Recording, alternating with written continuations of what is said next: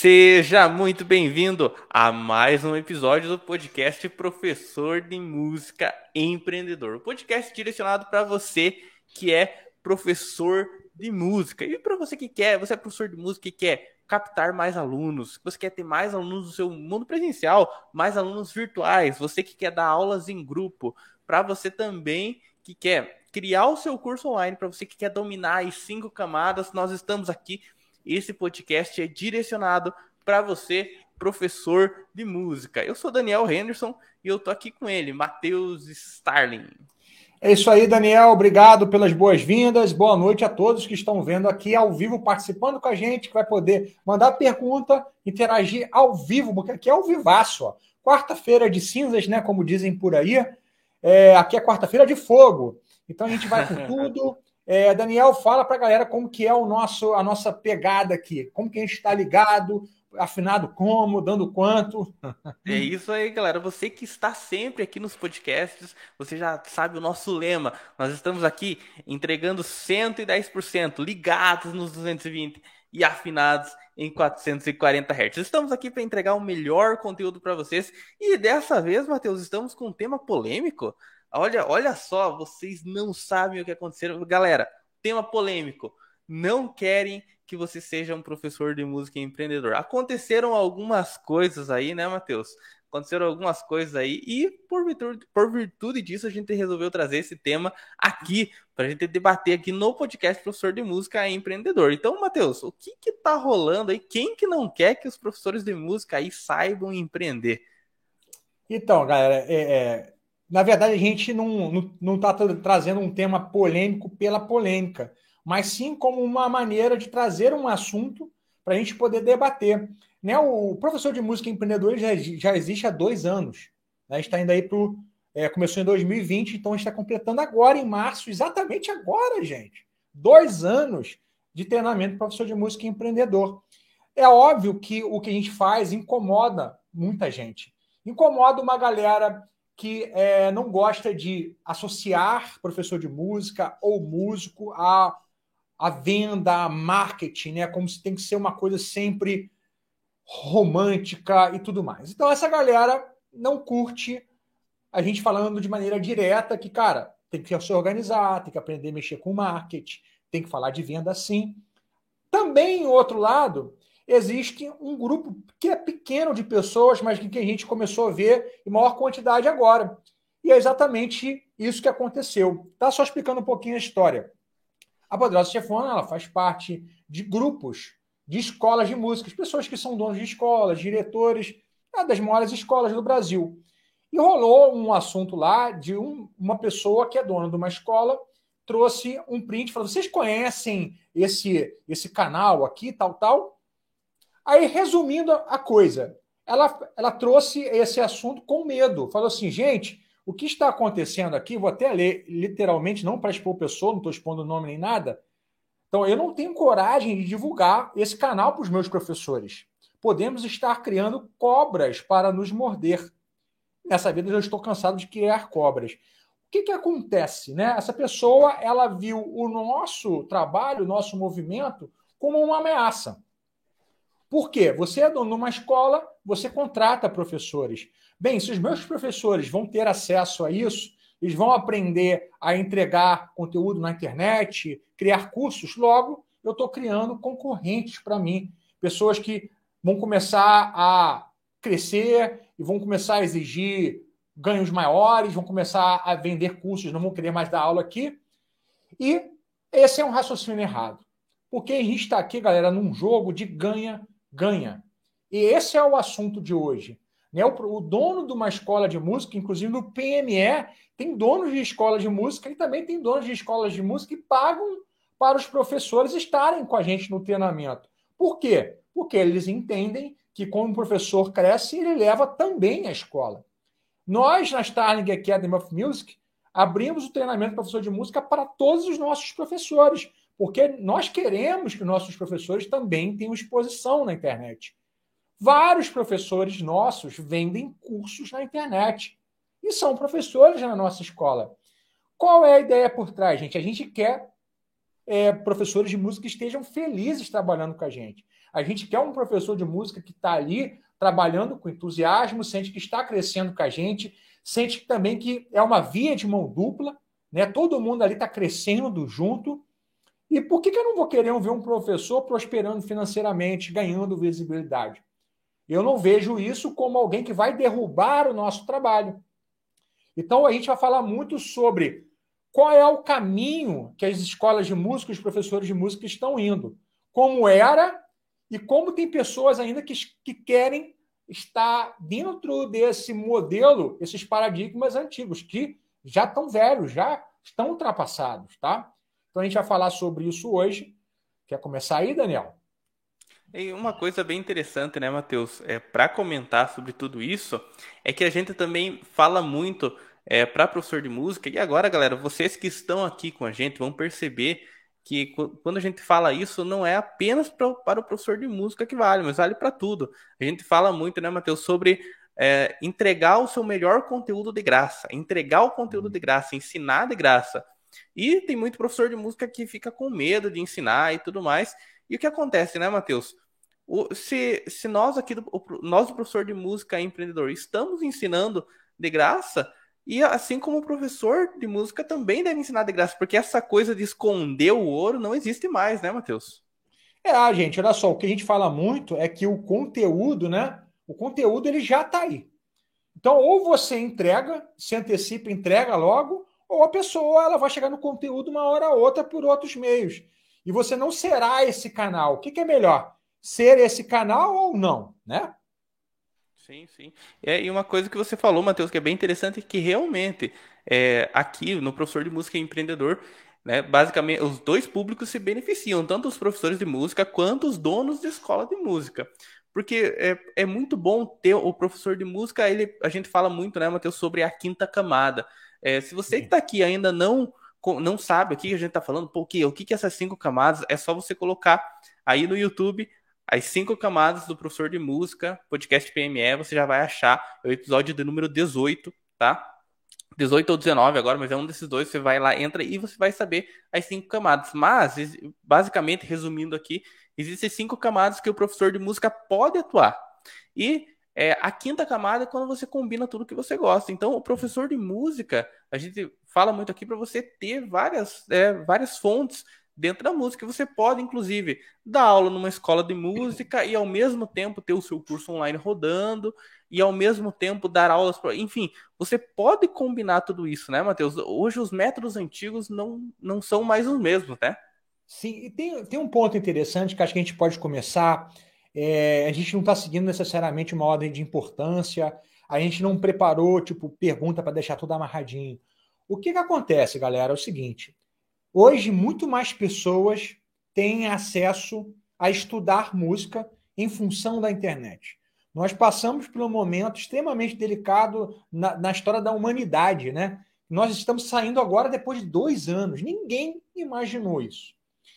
Escolas de música, professores que não queriam se adaptar, ou eles tiveram que se adaptar ou quebraram.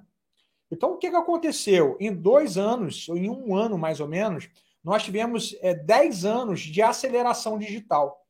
Então, muita gente que, ah, cara, eu vou ficar de fora dessa, já estou cansado, teve que se adaptar. É, no ano de 2020, a maior busca por aulas foi busca de aula de música. Não foi nem de inglês, gente. Então você percebe que nós estávamos numa, num declínio de busca de, por aulas de instrumento na virada do século, tá? a busca de aulas por instrumento no, na, no século passado, de 1960 até o ano 2000 ali, ela foi muito grande, ela só aumentava década após década. A guitarra foi o instrumento mais vendido por décadas.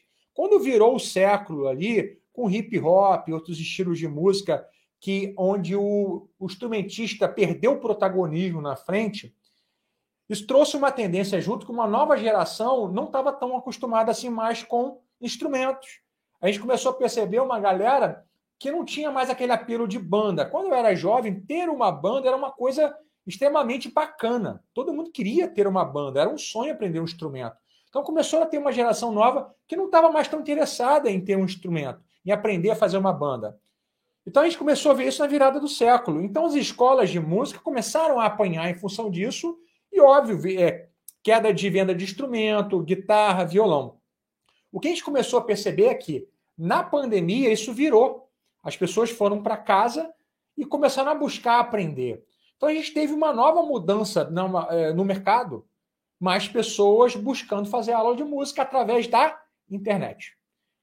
Qual é a questão toda disso, gente? Muita gente tentou aprender pela internet, não gostou da experiência, não aprendeu de fato virtual. E essas pessoas, muitas delas, vão procurar um professor ou uma escola presencial. Então, quem está com o modelo de escola presencial não pivotou para o virtual, hoje nossa, nossa escola Starling ela é virtual e presencial, então, quem só ficou no modelo presencial, quebrou um galho ali no virtual, tem que entender que é, esse fenômeno que aconteceu beneficia também a escola presencial. Porque agora vocês vão começar a perceber, isso, isso é muito mês de março, gente. Acabou o carnaval, muitas pessoas começam a viver a vida agora. Então, na, é, tradicionalmente, mês de dezembro, janeiro, fevereiro, não é bom para a escola presencial muita viagem, as pessoas empurram o início para depois. Então a gente começar a perceber que a tendência desse ano, apesar de todas as dificuldades do ano, ano eleitoral, Copa do Mundo, inflação, preocupação com guerra, isso não vai frear com que as pessoas busquem algo que é importante para elas. Né? A pirâmide de Maslow, não sei se vocês conhecem, que é uma pirâmide das necessidades humanas, de que a, é, para que a pessoa procure algo que traga satisfação para ela, ela antes precisa ter as necessidades básicas dela já alimentadas, né? E hoje em dia tem muitos livros que falam que não é necessariamente assim que acontece. Né? As pessoas elas precisam fazer algo que tenha propósito, mesmo que a vida esteja difícil. Até porque a vida é difícil, elas precisam fazer algo que também traga propósito, tá? Música é isso, gente. Música é sonho, é desejo. As pessoas querem fazer música porque elas querem pertencer. É, hoje em dia a gente tem muito músico que quer aprender, muita gente quer aprender música por causa da igreja. Se tornou talvez o maior lugar de instrumento orgânico, mais do que boates, pubs, né? Deu uma virada no mercado em função disso. Então, o que, que acontece, gente? Você está vendo aí, ó, a questão da pirâmide de Maslow, né? as questões fisiológicas embaixo. Né? A gente está vendo aqui, quem está no Instagram não está vendo, mas lá no YouTube a gente está mostrando. Né? O básico é comida, água, abrigo, sono, depois vem segurança para a família e da propriedade. É claro, gente, que quem está muito arrebentadão de grana não vai ter condição. Pô, o cara está mal conseguindo pagar a janta. Essa pessoa não vai fazer uma aula de música, ela talvez vá pegar alguma coisa gratuita. Mas quem já passa essa base de necessidade básica mesmo, de alimentação, ter onde cair, a pessoa ela não precisa ir galgando as etapas até chegar agora minha vida está tranquila, eu vou procurar fazer aula de música. Não é assim que funciona na cabeça das pessoas, tá? Então isso é meio contrassensual, porque essa pirâmide de Maslow é uma teoria. E muita gente acreditava que não, a pessoa só vai ir para o lado da estima depois que passar pela fase fisiológica toda, a questão da segurança, a questão social. Só a estima, a realização pessoal está lá no final. Não, não é assim que funciona necessariamente. Assim que as pessoas elas percebem que é, aquela questão do pão e circo que a gente sempre fala, né? Panis et circense. Quando o povo lá na era medieval, até antes disso, estava dando trabalho para os governantes, o que, que o pessoal fazia? Ah, dá entretenimento para a galera aí, e comida que todo mundo fica feliz, porque todo mundo necessita disso, né? Em algum grau. É, então, não querendo teorizar demais e deixar esse assunto muito difícil, é que nós vamos ver muita gente buscando aula presencial. Eu aposto muito no sistema desse ano de é, presencial forte e virtual, selecionando mais as pessoas que trabalham com estratégia. Legal isso aí. E, Matheus, agora tenho um, um assunto bem, bem interessante.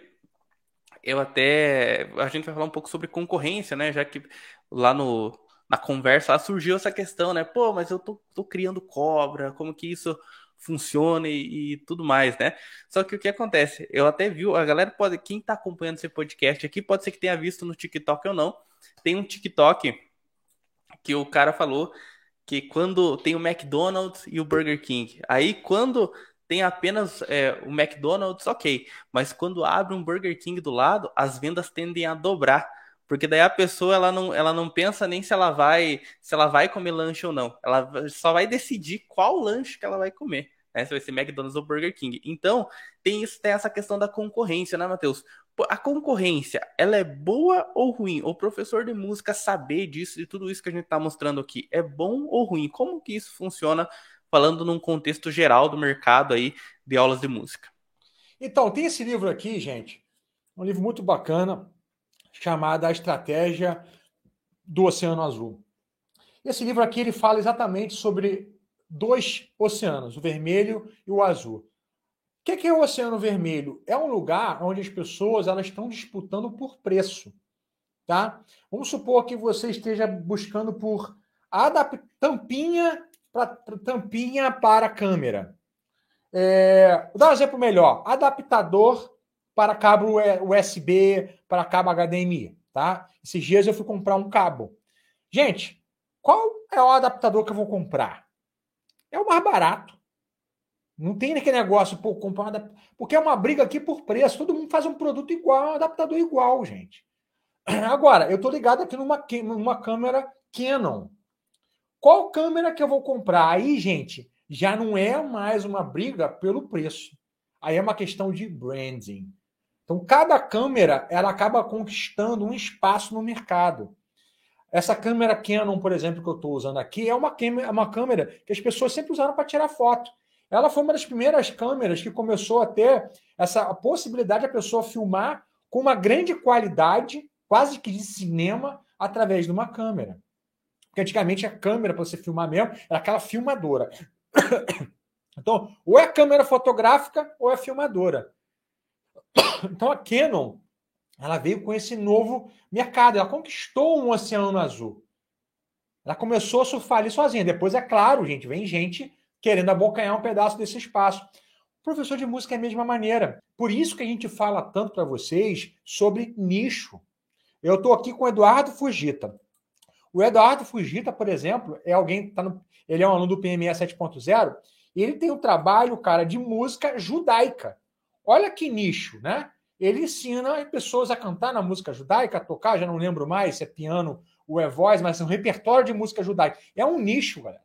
Então, o que, que acontece? Ali naquele nicho, você está nadando, não é que está sozinho, mas você está nichado. Quando você cresce ali, as pessoas te veem como autoridade. Você está falando grosso, porque eu estou falando para quem tem interesse em música judaica. Quando você fala para guitarristas de rock iniciante, você está falando para um nicho específico. Se você está falando de guitarra blues, você está falando para um nicho específico. Então a gente está vivendo uma era de nicho, porque a internet ela é muito grande. Então, se você é muito amplo, você não consegue, gente, conquistar as pessoas. Isso que a galera não entende. A gente tem muita mentalidade do presencial. Porque quando você abre um espaço na tua cidade para dar aula, o que, que o professor normalmente faz? Ele cara dá aula para qualquer cara que chega ali, de qualquer estilo. Então já tem aquela mentalidade: ah, vou dar aula para o cara que quer sertanejo, rock, pop, que eu quero dar aula. Só que na internet não é o seu cercadinho territorial. É algo que está amplo para todo mundo. Todo dia no meu perfil chegam pessoas de estados diferentes. Eu tenho como ver de onde as pessoas estão vindo. Então, lá, primeiro lugar, São Paulo. Segundo lugar, Rio de Janeiro. Minas Gerais. Vai indo, mas tem gente do Brasil todo mundo todo. Então, o que, que acontece? Se eu acho que vou me dar bem tendo uma comunicação ampla, eu estou cometendo um erro grave. Porque na internet, as pessoas elas querem pertencer a algo. Você já viu que, é, por exemplo, vou dar, um, vou dar um exemplo prático aqui. Ontem eu vi um. Tem um canal do Instagram chamado Hugo Gospel. Hugo Gospel não é. É Hugo Gospel. Tem um, tem um tal de Hugo. Hugo alguma coisa que é um canal de fofoca, tá? Aí o cara fez um canal de fofoca gospel. Aí ontem o Thiago Brunet estava batizando o Thiago Nigro. Aí, cara, eu fui dar uma parada lá, que eu não sigo, mas minha esposa segue, por curiosidade para ver que, que a galera estava comentando. Cara, 500 comentários. Por que, que as pessoas comentam? pessoal criticando o Thiago Brunet, que não é pastor, é coach. O Thiago, o pessoal é, dando palmo, parabéns. E o outro, uma galera criticando o outro cara, o Thiago Nico, porque ele é oportunista. O que está por trás aqui? Por que, que as pessoas estão comentando? Porque as pessoas querem pertencer, elas querem estar tá ali é, jogando o comentário delas dentro de algo que ela acredita, que é um segmento. As pessoas que estão ali pertencem a um segmento, que é o segmento gospel. Ali não está um cara que é ateu, por exemplo. Então, olha só, as pessoas têm necessidade de pertencer. Quando o seu perfil é nichado, você traz as pessoas que querem pertencer. Por exemplo, YouTube, cara. Tem canal de YouTube de anime. Tem canal de YouTube de Roblox, joguinho. Tem canal de YouTube, é, aquele jogo que eu esqueci o nome, que você constrói um monte de coisinha. Qual é o nome mesmo? Minecraft. Minecraft. Então, o que, que acontece? É nichado, gente. meu canal do YouTube fala de quê? De todos os jogos do mundo. Cara, não vai bombar. Se você fala de todos os jogos. Se você fala de todos os animes, tá? Então, gente, essa é a questão do novo mundo, o mundo do nicho. A escola de música, ela já é naturalmente mais ampla. Porque ela tem aula de diferentes instrumentos e de diferentes estilos. O seu trabalho ali é diferente. Você consegue perceber como é, o, o professor de música que está tendo êxito aqui, vendendo o curso dele, ele não está concorrendo com a escola de música. Porque o cara que vai comprar o curso do professor X, ele não vai presencialmente ter aula com cara com a escola. E quem quer ter aula presencial na escola, não vai procurar o professor. E se por um acaso isso se cruzar, você não precisa ver isso como algo negativo. Por quê? Pessoas que vão deixar de estar na tua escola, que quer estudar presencialmente, vai estudar numa outra. Isso é um jogo normal. Então, nós, como escola de música presencial, a gente tenta se diferenciar de outras maneiras, com nossa cultura forte, mostrando que ali é um espaço que as pessoas vão tocar, vão fazer música, vão ter, vão surgir projetos. Então, nós temos vários cases ali de alunos que fizeram bandas que hoje em dia são bandas que já até gente que ganhou o Grammy ali a gente tem. Gente que toca em rádio, tem clipe em todos os lugares, parcerias, né? Então, instrumentistas que tocam no The Voice. É... Enfim, então, esse é o nosso diferencial ali. Quem quer estudar ali, vai estudar ali. E não vai necessariamente fazer um curso com outro cara. Tá? Então, é um jogo, galera, de ganha-ganha. Você precisa entender que a concorrência ela tem algo muito bom. Quando você cria uma concorrência, o que, que acontece? Ih, rapaz, Rapidinho. É, o gato invadiu aqui. Tira aí que senão vai derrubar a câmera aqui. Esse gato é bagunceiro. Gato bagunceiro, esse gato aqui. Ele, o sonho dele é pular pela janela ali e ser livre. Então, o que, que acontece? O que, que eu estava falando mesmo aqui me desconcentrou. Qual foi o ponto ali que eu estava falando? É, você estava falando agora da parte da concorrência ser boa, né? Então, qual o lado bom da concorrência? Galera, se eu não tivesse nenhum concorrente no meio virtual, as minhas aulas estariam sendo gravadas até hoje com essa câmera aqui, ó. 2009 eu comecei aqui. Né? 2009 aqui, 2010 aqui. a gente foi evoluindo até que eu comprei uma Canon T3i, uma Canon 6 T6i e hoje eu tenho essa 90D aqui, que é uma câmera de 10 mil reais.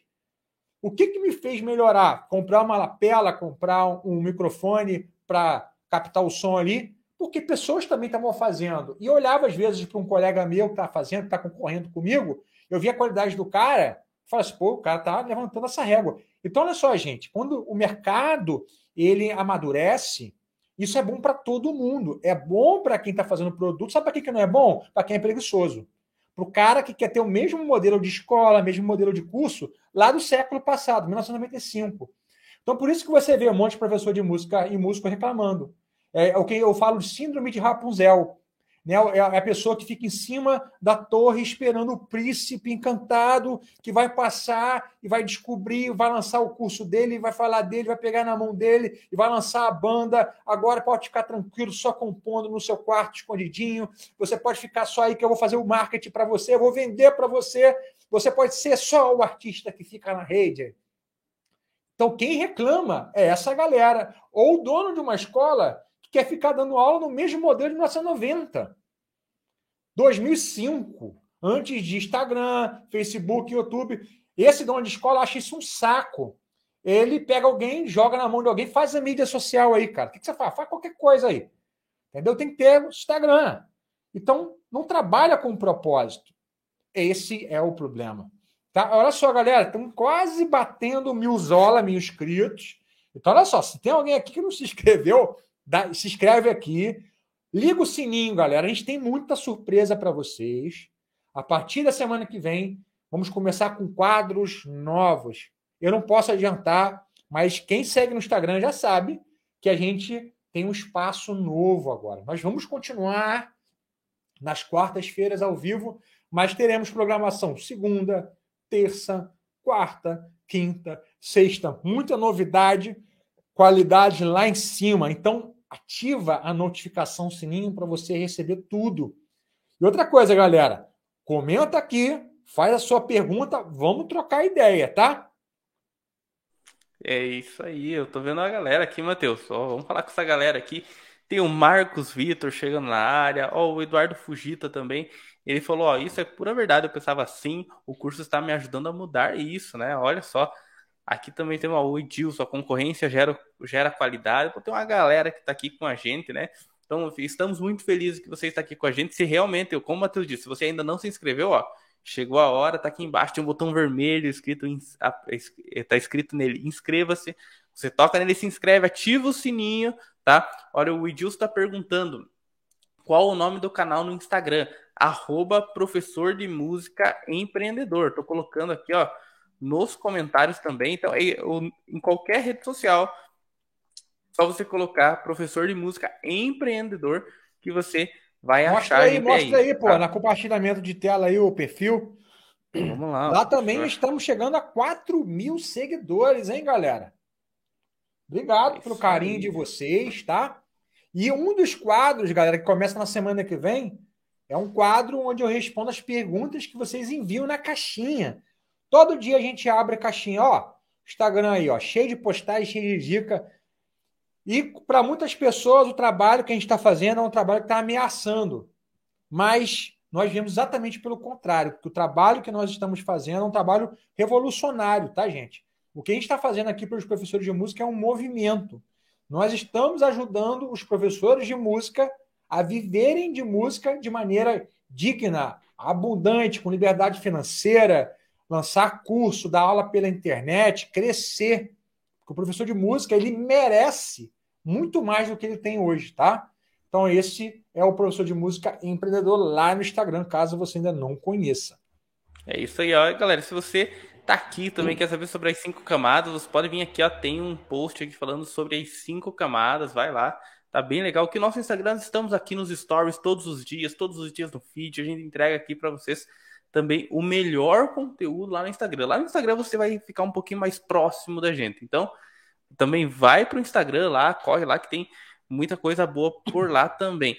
E também, aí, Matheus, aí, pô, várias coisas que você falou aqui, e uma delas que eu achei interessante também é que a gente sempre fala, né? A gente sempre fala em todos os episódios do podcast é que cada vez o jogo tá ficando mais difícil. A cada dia que passa, o jogo tá ficando mais difícil. Para quem não tá no digital, tá ficando mais difícil. E aí a gente vê a importância de estar posicionado nas redes sociais. Tanto escola de música quanto professor de música. Se, o melhor momento para ter entrado nas redes sociais era, era lá atrás. O segundo melhor momento é hoje, né, Matheus? É exatamente, galera. É, inclusive, né, nós Aqui mesmo, professor de música empreendedor, como eu falei, esse treinamento já existe há dois anos, mas tem seis meses que nós abrimos o canal do YouTube e começamos com a nossa conta no Instagram, onde a gente conseguiu separar né, o perfil professor de música empreendedor do Matheus Starling. Né? Eu continuo aqui, mas era uma maneira de fazer o quê? De falar de forma mais específica e nichada para o público professor de música empreendedor. Então, parte desse público ele estava lá no Matheus Starling.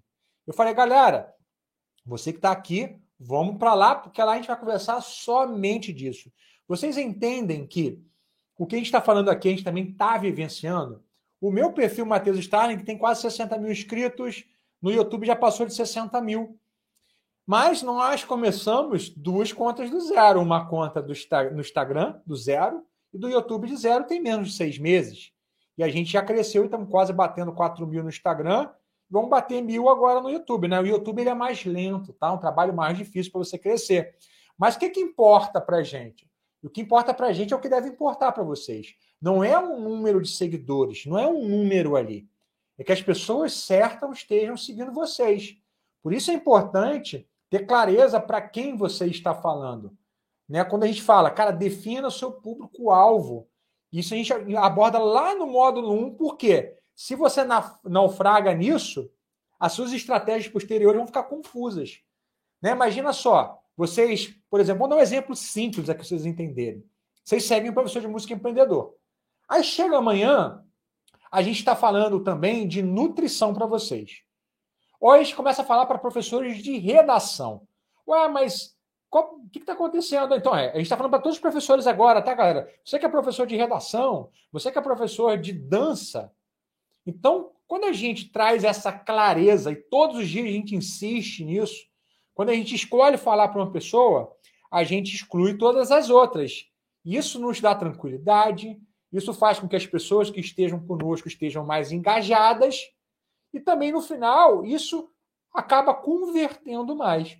Porque as pessoas que escolhem dar esse segundo passo com a gente, elas já criaram uma conexão. Né? Que tem vários alunos do PME 7.0 que estão aqui hoje com a gente e estão aqui falando, ó, a galera já está aqui há mais de um mês na turma do PME 7.0 e a galera está aqui com a gente, está somando, está falando do treinamento. Olha só como tudo anda junto, cara.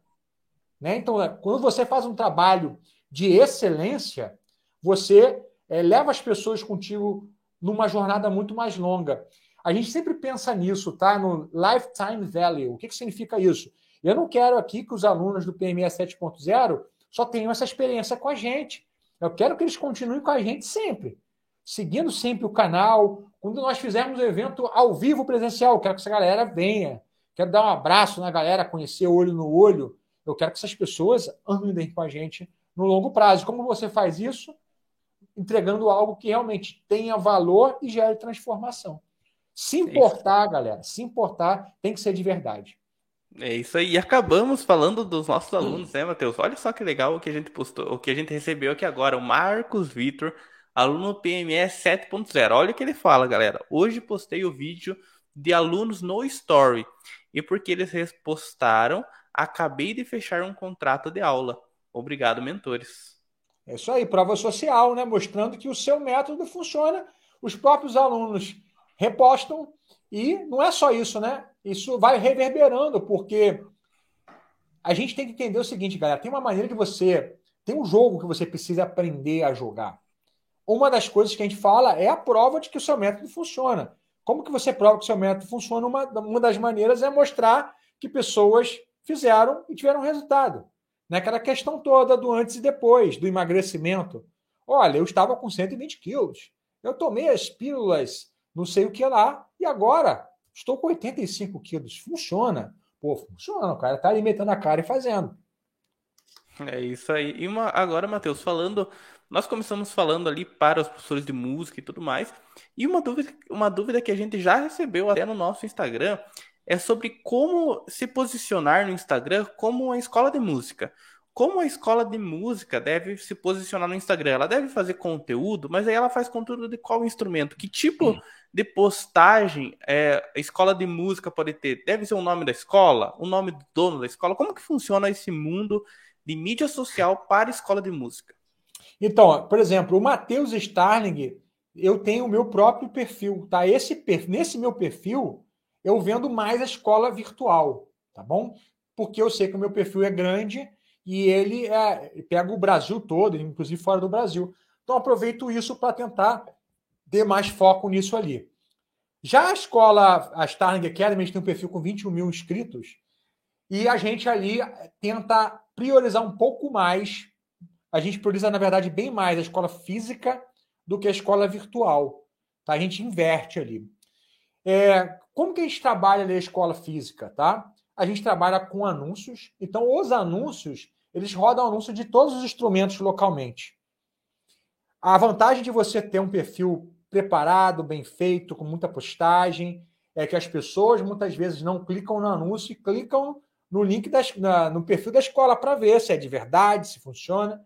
E através disso eles vão, pulam o anúncio e vão direto ali marcar uma aula experimental, fazer alguma coisa. Então, uma é anúncio, uma, segundo é você ter o perfil arrumado. E terceiro, você escolher ter uma linha editorial. Tá? Na nossa linha editorial, 80% do tempo, 70% do tempo, a gente fala do instrumento guitarra. Por que, que a gente faz mais isso? Porque eu sou guitarrista e eu acabo aproveitando muito do meu próprio conteúdo para alimentar a Starring Academy of Music.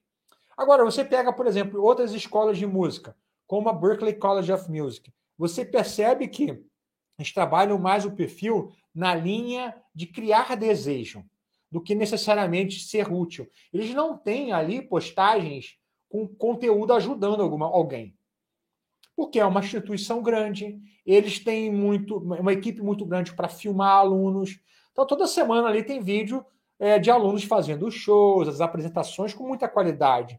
Então, para eles é mais fácil trabalhar o desejo, o branding, de uma maneira mais geral. Mas você percebe que o alcance das publicações não é tão grande assim.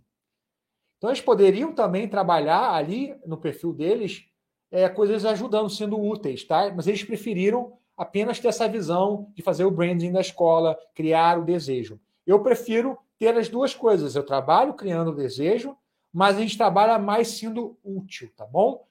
É claro que a questão dos patrocinados é muito importante, tá? Hoje em dia, 50% dos nossos alunos vêm através de anúncios patrocinados. Os outros 50% vêm do nosso trabalho orgânico, indicação, né? pessoas que é, vêm por referência de outros alunos. Legal, legal, bastante coisa aí. E galera, é muito importante vocês estarem bem atentos com a gente aqui. Anota tudo que a gente fala aí, depois vocês podem compartilhar, compartilhar, tira uma foto, põe no story e marca arroba professor de música empreendedor. A gente vai gostar muito de ver vocês acompanhando a gente também, a gente vai repostar vocês lá tá? Fica ligado que também um pouco mais adiante aí, a gente vai ter o um momento do print, um momento onde eu e o Matheus fazemos a pose aqui do print, a pose da última aula, o pessoal tava postando lá, o pessoal gostou, né?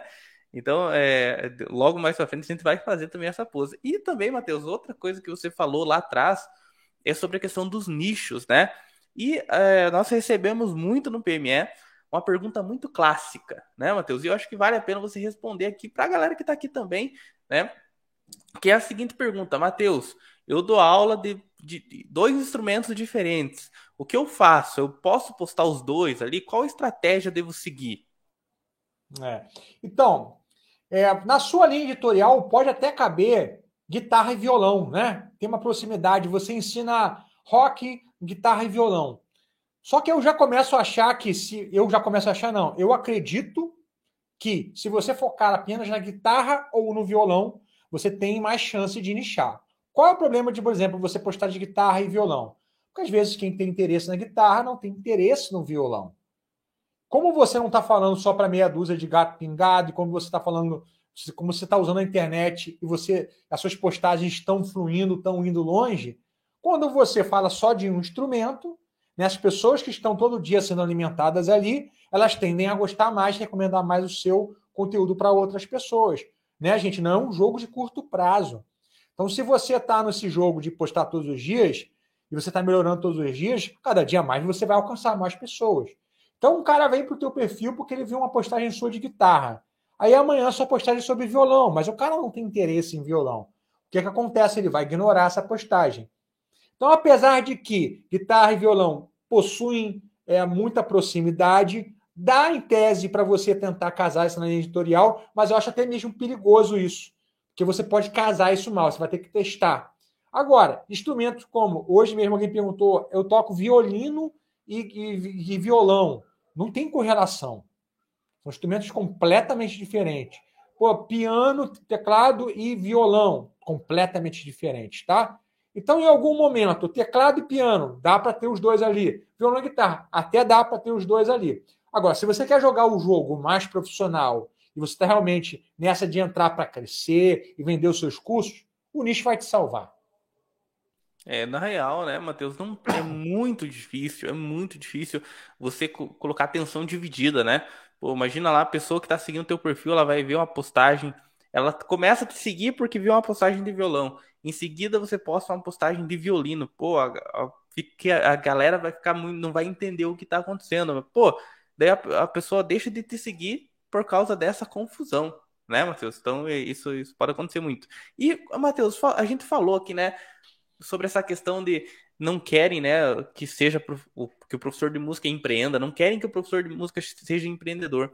Mas e como você vê essa a relação do futuro da escola de música? Você acha que o virtual vai acabar com a escola de música? Você acha que a escola de música mais para frente ela deve se posicionar só no virtual? Qual é o futuro desse mercado? De maneira alguma, eu acho que vai acabar com escola presencial, tá? Eu acho que vai continuar tendo demanda para tudo que é presencial de educação. Agora, o que, que acontece? Cada, dia, cada vez mais a gente vai ter uma experiência híbrida. Tá? E, inclusive, isso é benéfico para quem tem uma escola presencial. Por quê? A gente vê muito no nosso mercado digital, o cara ele vende um evento. Ó, oh, teremos um evento em São Paulo, dia tal, tal, tal, três dias de evento. O evento custa 3 mil reais para os três dias. Você que não pode estar presente com a gente, quer comprar esse evento ao vivo, participar, mil reais. Então, olha só, gente, o evento aconteceria presencialmente da mesma maneira. Você aproveitou para vender também no virtual o mesmo evento. Você vai ter que botar uma estrutura ali, mas olha só.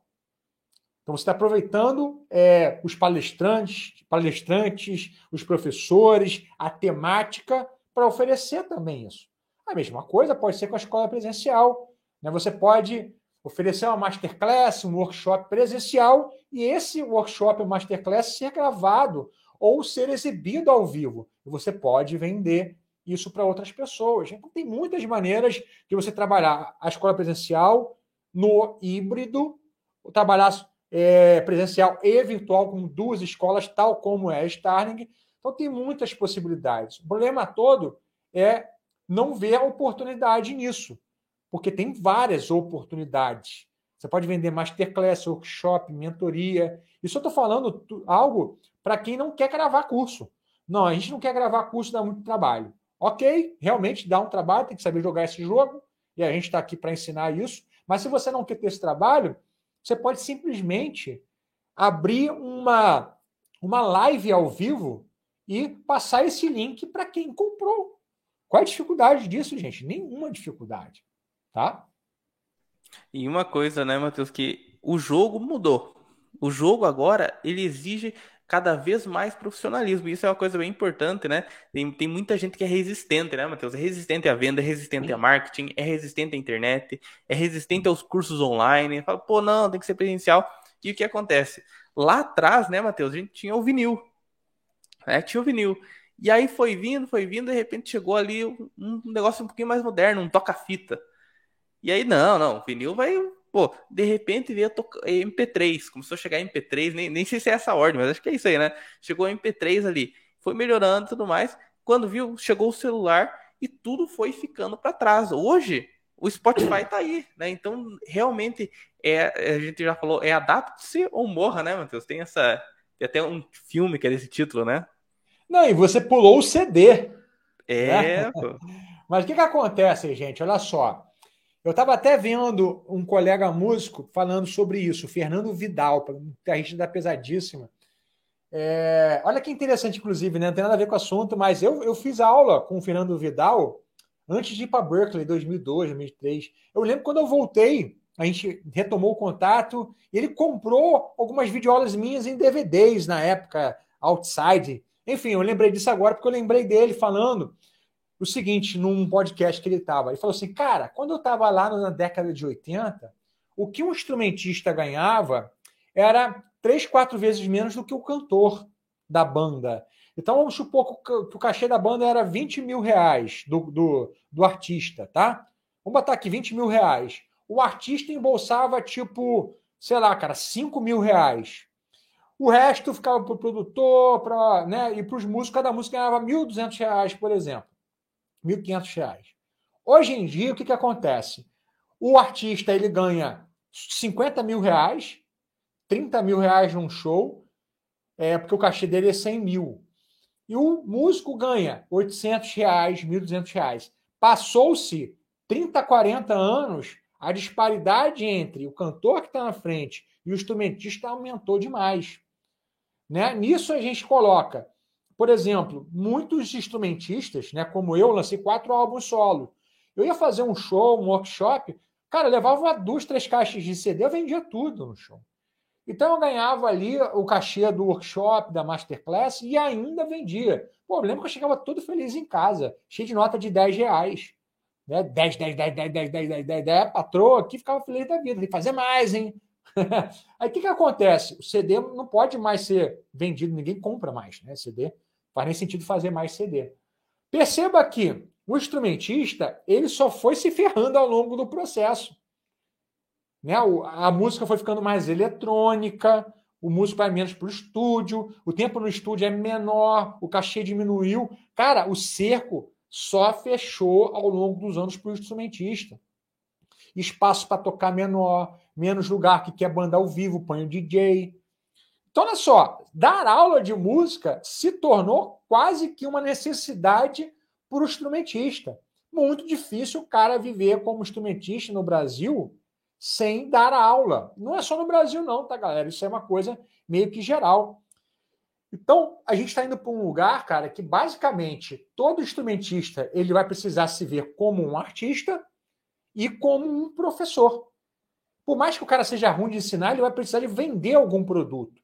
Porque ele se tratar, tratar-se como apenas alguém de backstage, back office ou de músico de apoio, depender sempre do produtor ou de um cantor, cara, ele está muito ferrado. Tá? É isso daí. A gente respondeu, é, a gente recebeu algumas perguntas. Tá sem som aí, cara. Sem som? Ei, ei, tá me ouvindo? Sim, Beleza, não? tá ouvindo aí, fala. Show. É, a gente recebeu algumas perguntas aqui, Matheus. Vamos dar uma respondida nessas perguntas aqui. A primeira do Edilson aqui, é, ele fez até uma pergunta aqui que nós não falamos para para loja de instrumento, para lojistas, né, Matheus? Mas ele perguntou aqui: é possível, uma vez que bem estruturada, ter uma loja virtual de instrumentos musicais, com certeza, né, Matheus? A internet está aí para isso, né? É, é um outro jogo, né, cara? Trabalhar com venda, varejo, estoque, dropshipping. É um jogo que a gente não joga aqui. É, isso aí. Agora, outra pergunta aqui, ó, do Eduardo Fugita, aluno do PME. Eu gostaria de formar uma escola virtual EAD, com cursos online na Hotmart. Como eu devo trabalhar o conteúdo no Instagram? Teria uma escola de curso de piano, leitura à primeira vista, baixo e violão. Então, o que, que acontece? Né? A gente falou um pouco sobre como, por exemplo, a Berkeley se comporta. Né? É, no nosso modelo, que a gente trabalha muito com conteúdo, né, de gerar valor e crescer gerando valor, eu acho meio complicado ficar fazendo esse mix de instrumentos, tá bom? Por exemplo, cara, na própria Starling Virtual, a gente só trabalha com guitarristas a gente tem a todo momento, cara, todo ano, a gente fala esse ano, a gente vai começar a colocar um outro instrumento. Então, é difícil você conseguir colocar isso, tá? Outros instrumentos. E hoje a gente tem um tamanho forte que possibilita a gente até entrar. 21 mil pessoas no Instagram, a gente também tem um canal no YouTube com 3 mil seguidores, é, inscritos. Então, o que eu recomendo, cara, vai lançar uma escola virtual, eu tentaria ir para o nicho que você é mais forte primeiro, que você já tem uma demanda natural, cria conteúdo para esse público, tá? Quando você escalonar e conseguir sentir que até mais masterizou um jogo, você pode começar a colocar outras coisas. Por exemplo, leitura à primeira vista, ela também funciona para um público que já é guitarrista. Por exemplo, lá na Starling Academy, a gente fala para guitarrista, mas tem curso de harmonia, percepção, improvisação, que vale para todos os instrumentistas. Só que a nossa comunicação, cara, não é para todos os instrumentistas. Então a gente tem, por efeito colateral, pianistas, baixistas na escola, mas a gente não está levando nossa comunicação para essa galera, tá? É isso aí. É... Outra pergunta aqui, ó, do videoaulas bem gravadas e distribuídas tem um consumo contínuo, tipo, mesmo ano que vem continua a ser procurado, acho que essa até é uma das grandes vantagens da, de gravar as aulas, né, Matheus?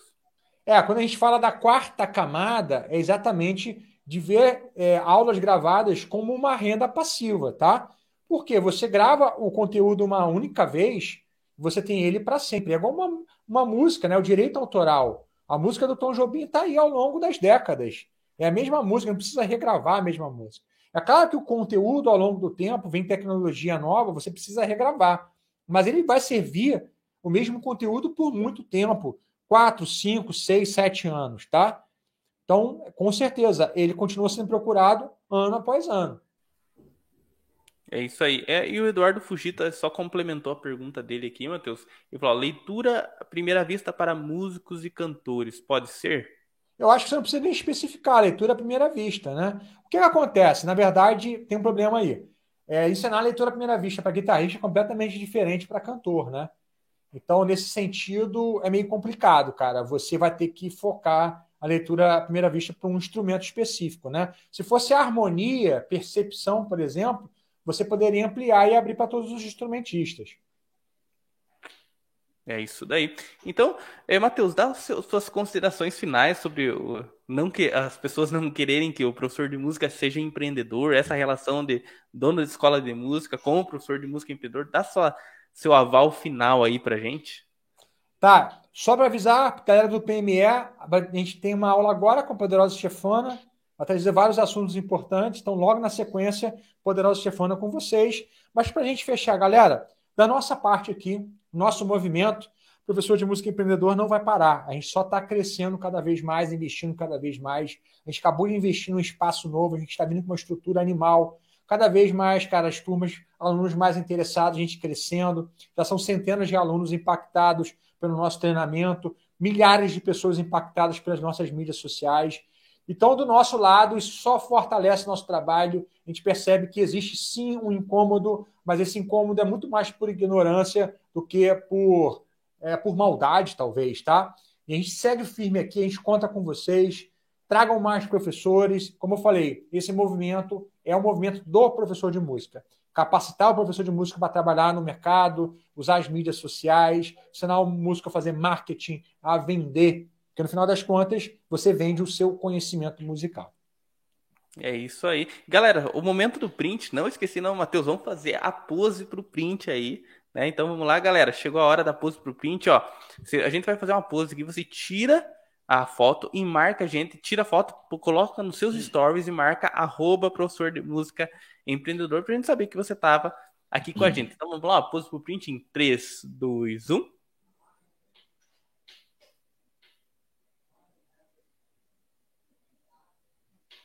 Aí, então, ó, marca a gente lá no arroba professor de música empreendedor, posta nos seus stories e marca a gente, que a gente vai ficar muito feliz de saber que você esteve acompanhando aqui o podcast com a gente. Então, galera, esse foi mais um episódio do podcast Professor de Música Empreendedor, podcast direcionado para professores de música.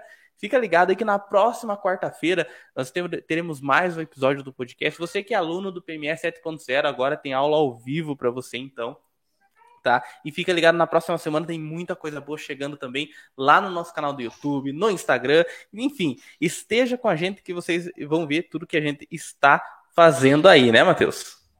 É isso aí, galera. Deus abençoe. Vamos com tudo. É isso aí.